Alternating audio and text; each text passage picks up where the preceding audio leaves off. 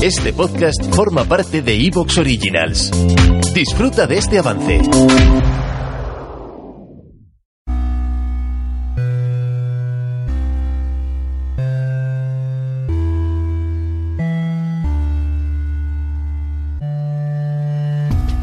Carne de Vida, el podcast de tu vida.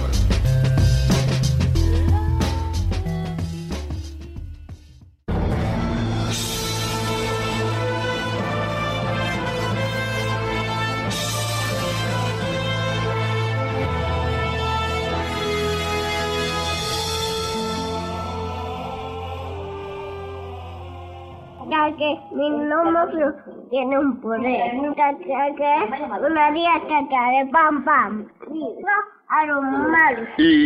Con mi caballo de la muerte sí. Caballo de la muerte siga mucho. Toma, toma. Toma malo, toma malo.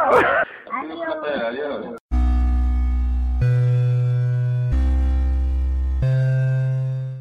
Bienvenidos a un nuevo episodio de Carne de Bit. Soy Emilio Saez Soro y hoy vamos a hablar de lo que es vivir dentro de un videojuego. Habéis escuchado al principio de este episodio las palabras de un niño pequeño de poco más de dos años, bueno, tres, al principio tenía, tenía tres, que era, que era mi hijo, y eh, estaba contando sus experiencias de juego en, World of Warcraft. Y sí, de alguna manera podéis decir que me paso por el forro las consideraciones respecto a qué videojuegos son los adecuados para un niño pequeño. Pero bueno, mi hijo ahora tiene 15 años, es un joven muy cariñoso, responsable, estudioso, deportista y bastante sano a todos los niveles. Y, sí, sigue jugando a World of Warcraft y, a muchos otros videojuegos. Y es que a colación de, del episodio anterior, en el que hablaba de, que los metaversos realmente hoy en día, si se encuentran, se encuentran en los videojuegos, quería proponer el caso de este peculiar videojuego, pues como un ejemplo de metaverso en los que muchas personas desarrollan una gran parte de su vida e incluso podríamos decir una muy interesante parte de su vida. Este juego se enmarca en los que se llaman MMORPG, que viene a ser eh, videojuego de rol multijugador masivo en línea.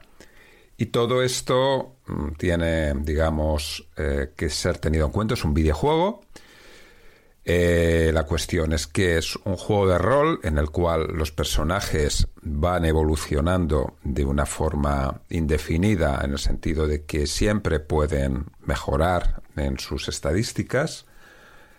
Se juega con otras personas, por ello es multijugador, y es multijugador masivo en el sentido de que eh, hablamos de grandes colectivos de, de jugadores que pueden ser de cientos, miles e incluso millones de personas, como es el caso que nos ocupa.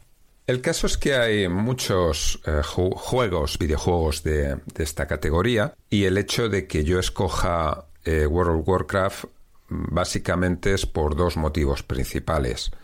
Uno, porque lo conozco bien, puesto que lo jugué durante muchos años, y otro porque creo que tiene características que, digamos, lo destacan respecto a otros, a otros juegos de, de similar naturaleza.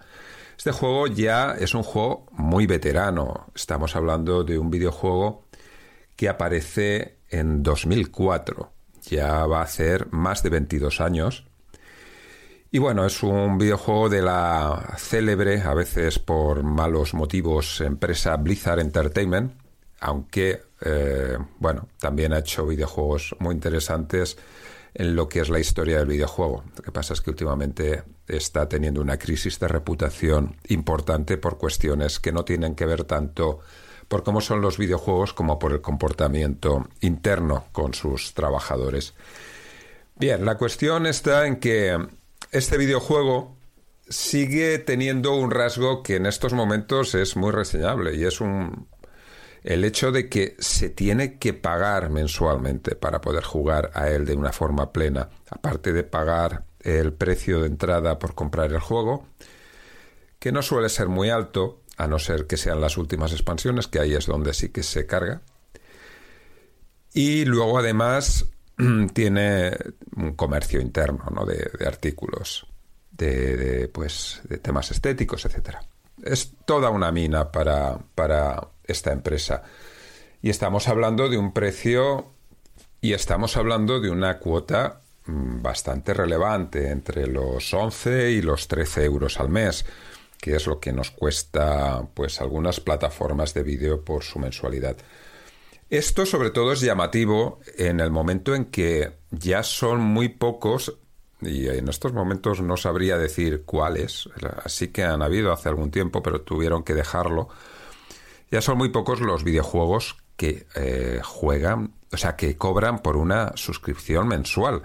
Y el hecho de que ya a la baja, porque su colectivo de jugadores pues, ha bajado bastante, tuvo un pico de más de 12 millones de jugadores pagando cada mes. En estos momentos no estoy muy seguro de cuántos son, pero, pero son, son bastantes y que siguen pagando religiosamente sus mensualidades mes a mes.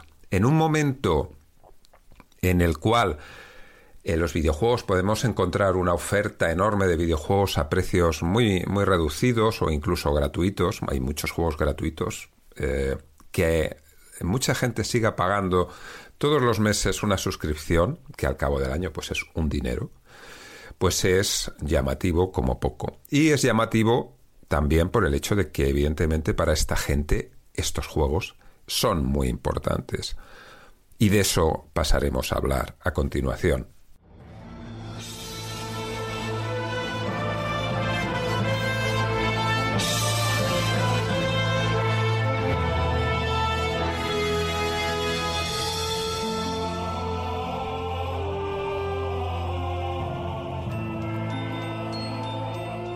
Escuchamos la sintonía que es siempre la entrada a la ciudad de Ventormenta, que es, digamos, la más importante de uno de los bandos de, este juego, en la Alianza, y que muchos jugadores pues reconocen fácilmente como uno de los elementos de entrada, de entrada a este juego.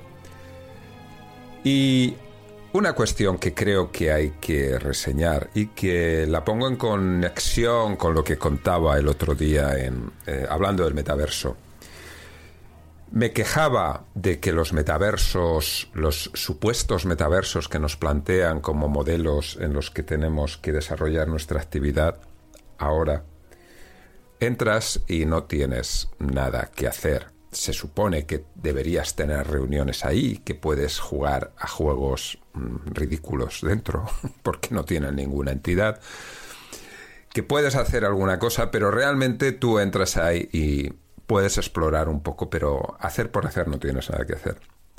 Y este es uno de los temas eh, en los que este tipo de juegos, tanto World of Warcraft como otros MMORPG, y es que tienes tantas cosas que hacer que nunca vas a quedarte de brazos cruzados diciendo ¿qué hago ahora?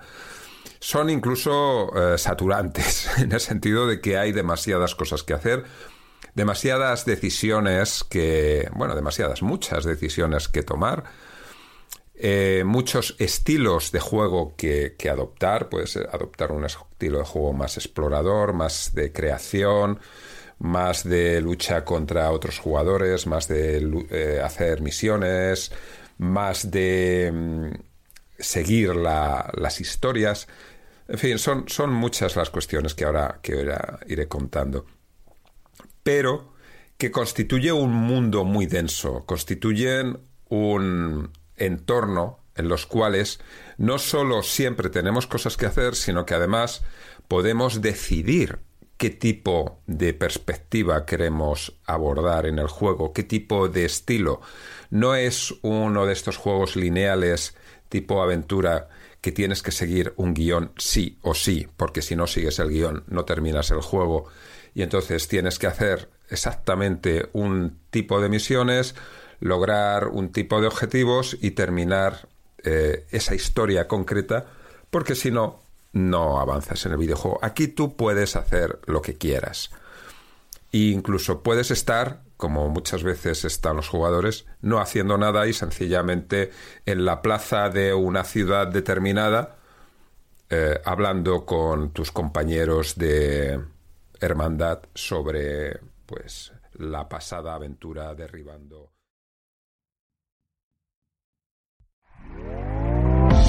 ¿Te está gustando lo que escuchas?